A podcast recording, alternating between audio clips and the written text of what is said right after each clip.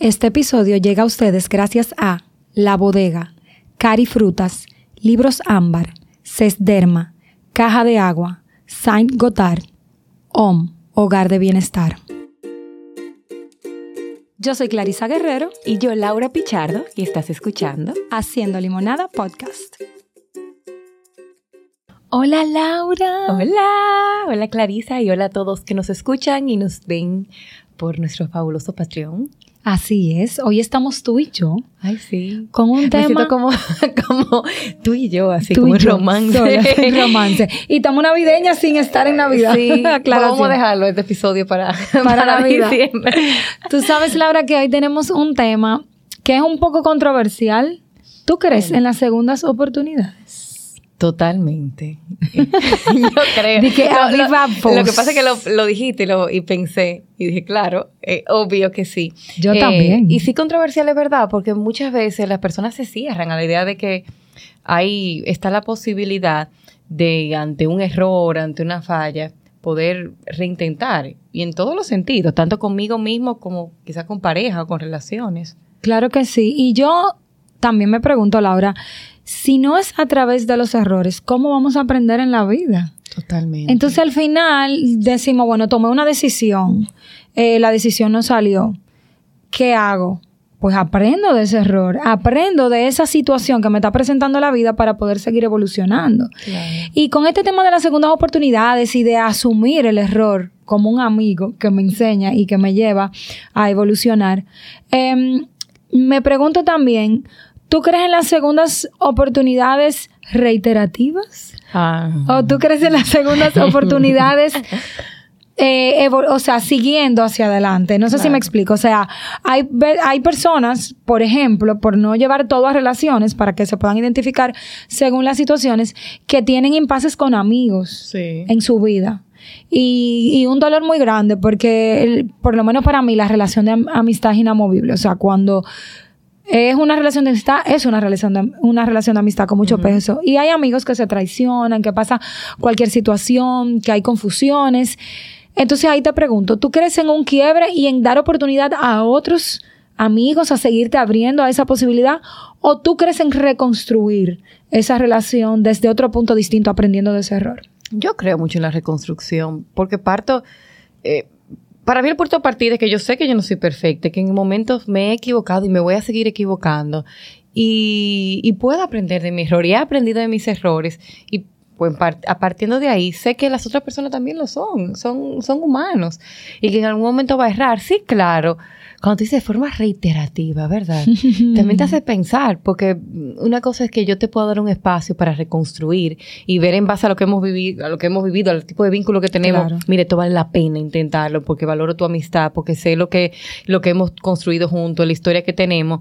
Pero si el mismo error una y otra vez, tú te llevas a cuestionar, espérate, eh, hay que ser manso, pero no menso. Exactamente, no. Y, y dije relación de amistad, podemos extrapolarlo a pareja, a trabajo. ¿Tú Eh, has dado segunda oportunidades? Claro que sí, claro Tú estás que casada sí. por O una sea, segunda Yo oportunidad. estoy casada por una segunda oportunidad. Eh, y si hay algo que a mí muchas personas me preguntan eh, eh, eso, y si hay algo que yo siempre le digo a las personas que no se puede perder en las relaciones es el respeto. Porque yo sí creo y, cre- y pude identificar, por ejemplo, yo estoy casada con el que fue mi primer novio y tuvimos un gap de cinco años eh, separados. Y puedo decir que ahí siempre hubo una línea muy demarcada entre los dos. Los dos somos como de idea muy firme, somos Sí. fuertes los dos. Y hubo un- una línea muy demarcada donde la relación nunca se nubló. O sea, nunca no fui, nunca no supimos definir lo que, o sea, si estábamos juntos, estábamos juntos. Si no, Claro, no era, no era ese Indefinido. punto indefinido que estamos, pero no estamos, que lacera mucho las relaciones. Muchísimo. Yo creo que ese es así, fue el secreto de cuando decidimos volver a reconstruir. Entonces, entonces hacerlo desde un punto de partida donde, ok, vamos a aprender de lo que no funcionó la otra vez, Claro. pero vamos a seguir adelante. Porque no hubo malentendidos, eh, no hubo nada que es que se pudiera malinterpretar de una parte o de otra. Entonces yo creo que eso es muy importante en cualquier tipo de relación. Totalmente. Ser muy firmes y mantener el respeto y la distancia. Eh, porque sobre todo yo creo que estamos en una época como muy relativa, donde a veces relativizamos las relaciones, donde no queremos eh, nombrar, etiquetar, pero señores, eso nos da seguridad como, como Y ahora pensando en lo que tú dices, eh, es muy interesante porque cuando, por ejemplo, en una amistad se da ese distanciamiento porque tenemos en este momento metas de vida diferentes o visiones de vida diferentes, valores o un ciclo de vida distinto. De repente yo me casé, tengo hijos, tú todavía estás soltera y estás momento de vida y no y no y no enganchamos tanto. Ese ese permitirnos vivir ese espacio de distanciamiento también es saludable porque a veces queremos forzar. Yo creo que las segundas oportunidades necesitan fluir. Para mí toda relación humana necesita fluir. Y cuando digo fluir, yo no estoy hablando de algo laissez-faire que, que no importa. Fluir viene de que no, no es forzado. No es que tengo que obligarte a que me hables, a que te voy a llamar y me tienes que contestar. Es que se va a dar el que yo te voy a buscar, el que tú vas a responder. Y no es que tengo que llamarte para ponernos de acuerdo, es que va a suceder. Totalmente. Entonces, en esa parte de dejar fluir, muchas veces, eh, y cuando hay tensión en una relación de amistad o de pareja, tú necesitas darte ese espacio para de repente eh, ese reencuentro se dé de forma saludable entonces. Completamente, Laura. Y ciertamente dar oportunidad a otros es algo interesante, es algo retador. Tú te pones, es retador Y, te, es un riesgo. Es un riesgo, eso quería decir, es un riesgo. Ahora bien, ¿qué es más fácil o qué es más difícil? ¿Darle segundas oportunidades a otras personas o a uno mismo? Porque ese es otro tema. Siempre pensamos las segundas oportunidades en base a otros. Pero hay muchas situaciones en que nos exponen a nosotros mismos a darnos segundas oportunidades, sea voy a emprender, por ejemplo, em, voy a darme el chance de, eh, no sé, hacer algo solo o sola que nunca lo he hecho y me voy a exponer a, ese miedo de, de, ese momento. ¿Qué es más difícil para ti, tú crees? ¿Es más difícil darle a otros o dárselo a uno mismo, las segundas oportunidades? Mira, siendo honesta, em, yo soy sumamente dura conmigo. Yo soy más dura conmigo que con otras personas. Y probablemente a mí yo me exijo mucho más. Yo puedo verte a ti y ser más empática contigo y de que, bueno, Clarisa tiene buenos sentimientos y quizás esta vez, pero yo sí me cuestiono mucho a mí. Pienso esta oportunidad de enamorarme de nuevo en algún momento cuando no, no, tenía pareja.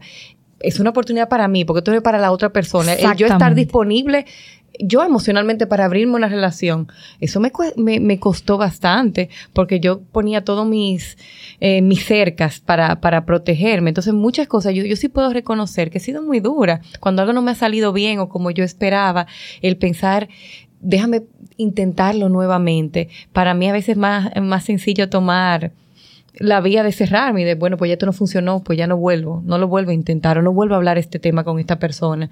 Em, pero me ha, me ha costado y es algo que he ido trabajando porque vuelvo, entiendo que si me miro a mí y, y, reconozco mi, mi humanidad, que yo no voy a ser perfecta y que las cosas no me van a salir bien. Y lo que tú decías al inicio, que el error es maravilloso porque me ayuda a aprender otras formas. y que es verdad que las cosas no van a salir como yo quiero todo el tiempo. Y eso no quiere decir que la próxima vez que lo intente no salga mucho, mucho mejor. A mí me encanta eh, escuchar o leer historia de, de, grandes científicos, de personas que han aportado a la ciencia, en el arte, en, la, en el deporte, que no le salió bien desde la primera. Uf, ¿cuántas veces tuvieron que intentarlo y fallar una y otra vez? Claro, personas que fueron, fueron consistentes en intentarlo una y otra vez. Y que a veces se ve como locura, como wow, pero ¿hasta dónde tú vas a llegar?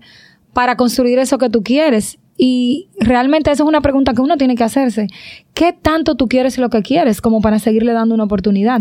Claro, donde uno no salga lacerado, evidentemente en el proceso, y donde uno pueda ver eh, y reaccionar ante las situaciones que son de peligro para uno mismo, emocional y físicamente, no solo físicamente. No, y de yo reconocer mi, mi, mis capacidades, mis competencias, porque de repente es como que yo quiera eh, aprender a martillar, pero ni siquiera he aprendido a agarrar el martillo. Pues entonces, quizá, quizá mi meta es muy grande, entonces tengo que comenzar por algo más pequeño. Entonces, quizá la segunda oportunidad no es, volver desde el mismo punto de partida. Quizá la segunda oportunidad es volver un poco, unos pasos más, atrás. Y tú sabes algo que es súper liberador, Laura, y que a mí me cuesta.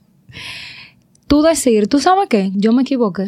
Ay, sí como quitarte esos guantes de lucha y de luchar contra la marea es difícil, es una posición muy difícil en la vida, pero es súper liberador.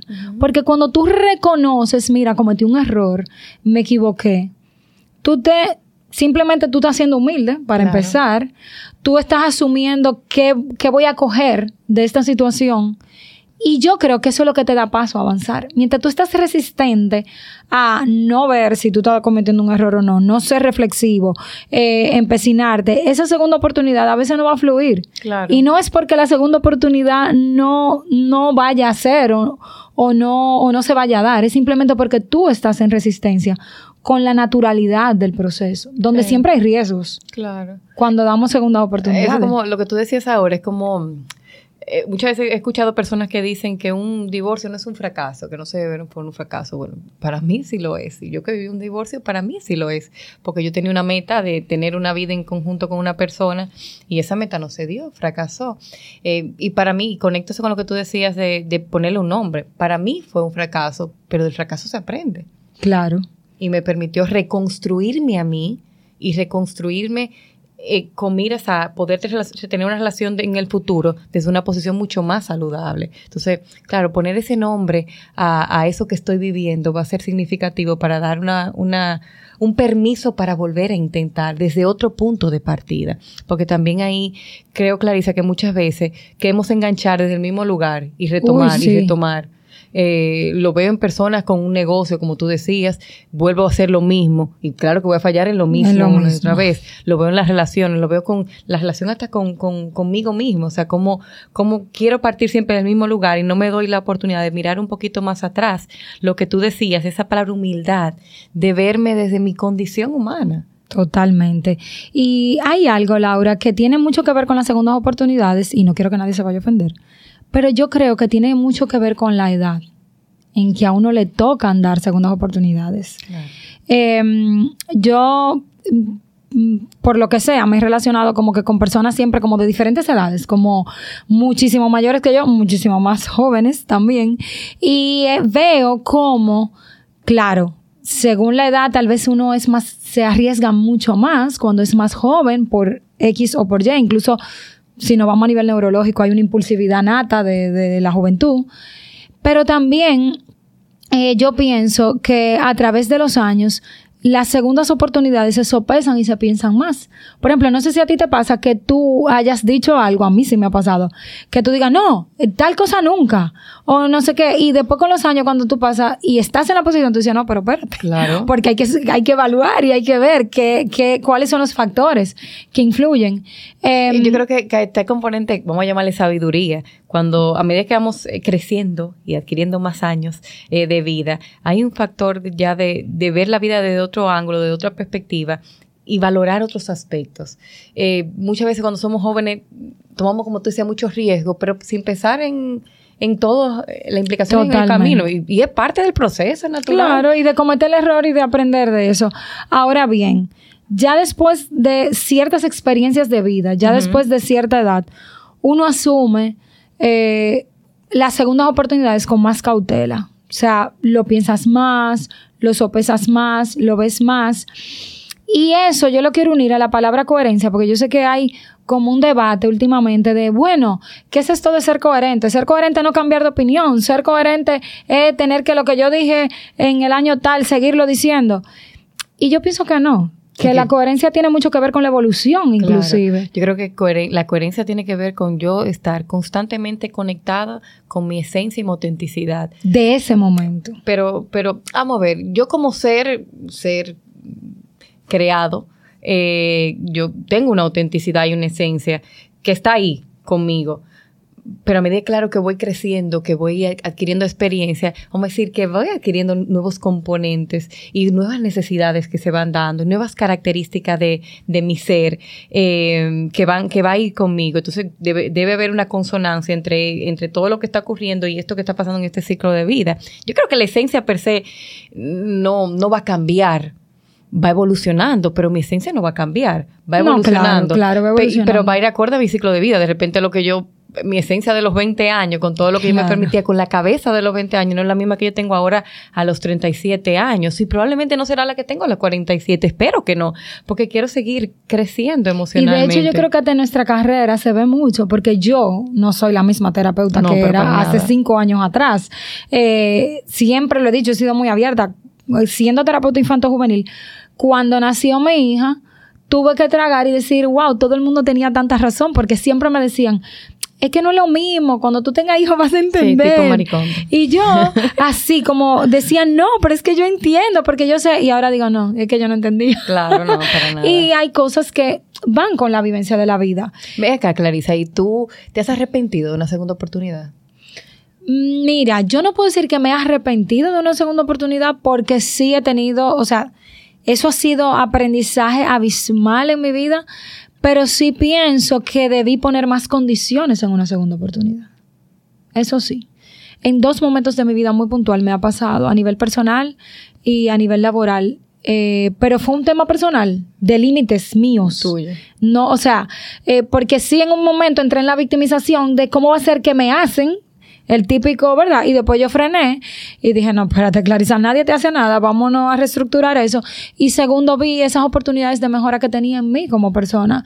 De, ok, te faltó poner algunos límites, te faltó dejar algunas cosas en claro y te faltó eh, ser más objetiva y menos tal vez pasional en el momento de las decisiones. Entonces, no me arrepiento porque a partir de ahí sí tomé decisiones ya muchísimo más grandes y, repercusiones que incluso eh, positivas en mi vida, pero sí que pude haberlo hecho distinto y creo que eso me lo llevo al futuro, donde siempre hay riesgo, no hemos hablado de los riesgos que hay al tomar segundas oportunidades, porque nos arriesgamos a que la cosa simplemente no vaya como queremos, a que nos sintamos defraudados con nosotros mismos y con la persona o el entorno eh, que sea que, que, involucre esa decisión. Em, pero saber, Laura, que ese riesgo lo asumimos. Claro. Cuando yo doy una segunda oportunidad, yo asumo ese riesgo. Yo no puedo responsabilizar a terceros ni a segundos del riesgo que yo estoy asumiendo. Claro, eso es como ninguna relación de pareja que me dé el permiso de volver a intentar, le diga, ah, pero yo te di la confianza y otra vez, mira, esto fue un riesgo y yo lo asumo. Completamente. Ahora, pena por ti que no supiste apreciarlo, ¿verdad? Y pena por ti que yo estaba aquí abierta a, intentarlo. No es sencillo, o sea, no es sencillo así Exacto. decirlo. Voy a sentir mi dolor, pero, lo voy a sufrir. Pero cuando tomo conciencia de, pues vengo desde un punto más, más saludable, porque en ese sentido toda la vida es un riesgo lo que no es riesgo está en una zona de confort que, que, entonces nos limita, es una jaula de oro, porque entonces me queda prisionera en un espacio donde no permite que mis alas vuelen, que mis competencias se desarrollen, donde no me permite un encuentro genuino con el otro porque estoy muy cuidadoso de lo que el otro puede hacer para mí. Y tú sabes que algo que me encanta, que me lo, me quedé con eso del episodio, em, eh, que tuvimos un episodio, no me acuerdo ahora el, nombre, el número del episodio, pero fue con Mónica Varela y ella hablaba de la responsabilidad, que es esa habilidad de responder que tenemos. Y yo creo que de eso se tratan la segunda oportunidad, de ser responsable, o sea, de ambas partes o terceras partes, todas las partes que tengamos habilidad de responder, de ser responsables con los riesgos que asumo, con lo que tú asumes en esta ocasión. Eh, digamos, evolucionar, arreglar, resolver y seguir todos adelante, pero siendo responsables, cada uno por sí mismo. Y yo creo que mm, también eh, es importantísimo tener claro que no se puede negociar en segundas oportunidades. ¿Qué tú dirías que es innegociable en una segunda oportunidad? Depende de cuánto la quiere, de pareja, de persona, de, amigos.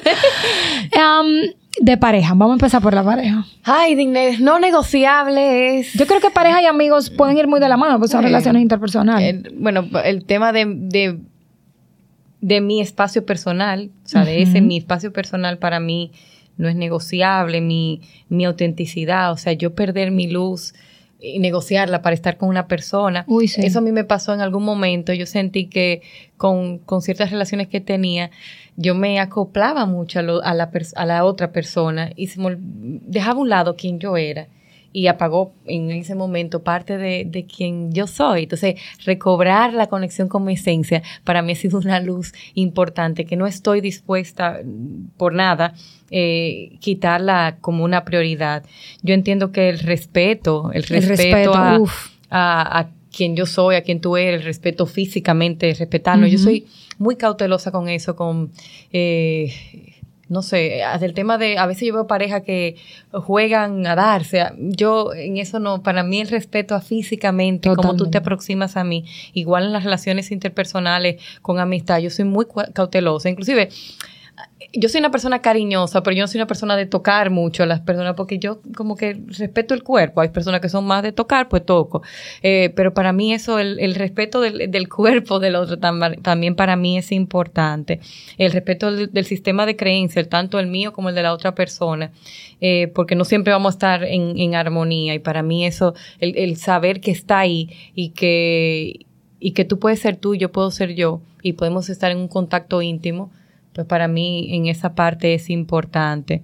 Eh, ¿Qué más no es negociable? Mira, yo creo, Laura, que en las segundas oportunidades, esto es tan cliché, pero es muy importante la comunicación. ¿Por qué? Porque los fantasmas están ahí y los fantasmas van a llegar. No porque hay una segunda oportunidad en pareja, laboral, personal, ah, ya todo desapareció, yo voy a evolucionar y yo voy a ser la mejor pareja, el mejor laboralmente. no, o sea, los fantasmas van a llegar. Yo voy a tener dudas de cuando tú me trancaste el teléfono, si tú me dijiste lo que me querías decir. Entonces, señora, ante cualquier pregunta, ante cualquier duda, perdón, pregunte. Claro. O sea, comunicación en una segunda oportunidad es clave. Tú sabes que eso que tú dices me acuerda a una pareja que recibí, recibí hace poco y que tenía un tema igual de que quieren darse una segunda oportunidad luego de, de temas que habían tenido. Y yo les decía que cuando tú decides darte una segunda oportunidad es como un abrimos este nuevo capítulo y vamos a arrancar a caminar. Pero si vamos a estar todo el tiempo volteando la página, sí. a, bueno, pero es que esto falló de esta manera, es que está volviendo es, como si saboteara entonces el proceso. Entonces, bueno, si me quiero dar la oportunidad, tengo que dar el espacio y dar la oportunidad. No cada paso estar mirando hacia atrás y, comparando con lo que pasó y esto se relaciona y entonces con la duda. La duda va a surgir, pero me toca a mí calmarme. No es para que el otro la calme, es para yo calmarme las dudas que me surgen. ¿Hay algo a lo que tú nunca le darías una segunda oportunidad? Algo. ¿Por qué me dice? Yo, es una pregunta que me surge. Eh, algo que no le daría una segunda oportunidad. Un hecho, no necesariamente tiene que ser una persona en específico.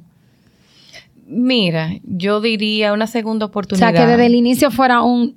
Es que no hay brecha para esa segunda oportunidad. Sí, yo pienso en, en dos relaciones en particular, eh, y no necesariamente de pareja, donde en algún momento permití que me maltrataran. Y siento que... O sea, que el maltrato es un no. Y, pienso que ahora cuando lo veo, es más, ahora pensé en otra tres. Eh, el maltrato cuando lo veo, digo, sí, la otra persona tiene su carga y qué le pasa a esa persona, pero eso no me toca a mí analizar, me toca a mí pensar en mí, en cómo yo cedí, cómo yo no puse un límite, cómo yo no abrí una puerta, cómo yo no eh, enfrenté algunas situaciones quizás por mí, quizás no, por mis propios miedos, por, por mis inseguridades, por, por quedar bien, lo que yo entendía que era quedar bien, y me dejé en algún momento yo aplastar, yo, eh, y maltratar. Y eso sí para mí no, eso ni siquiera lo, lo le abre esa puerta. Y situaciones en las que tú no darías una segunda, no darías mil oportunidades. Yo digo a mí. Esto sí es, difícil, pero a mí, porque yo creo, yo creo, creo y, sé, continuamente lo repito, que yo soy una persona en construcción. Eh, a veces, eh, y tú lo sabes, Clarisa, que quien nos visita en consulta, quien de repente nos está viendo en el video, quien nos escucha, pensará, ay, pues Ado tiene mucha de su vida construida ya.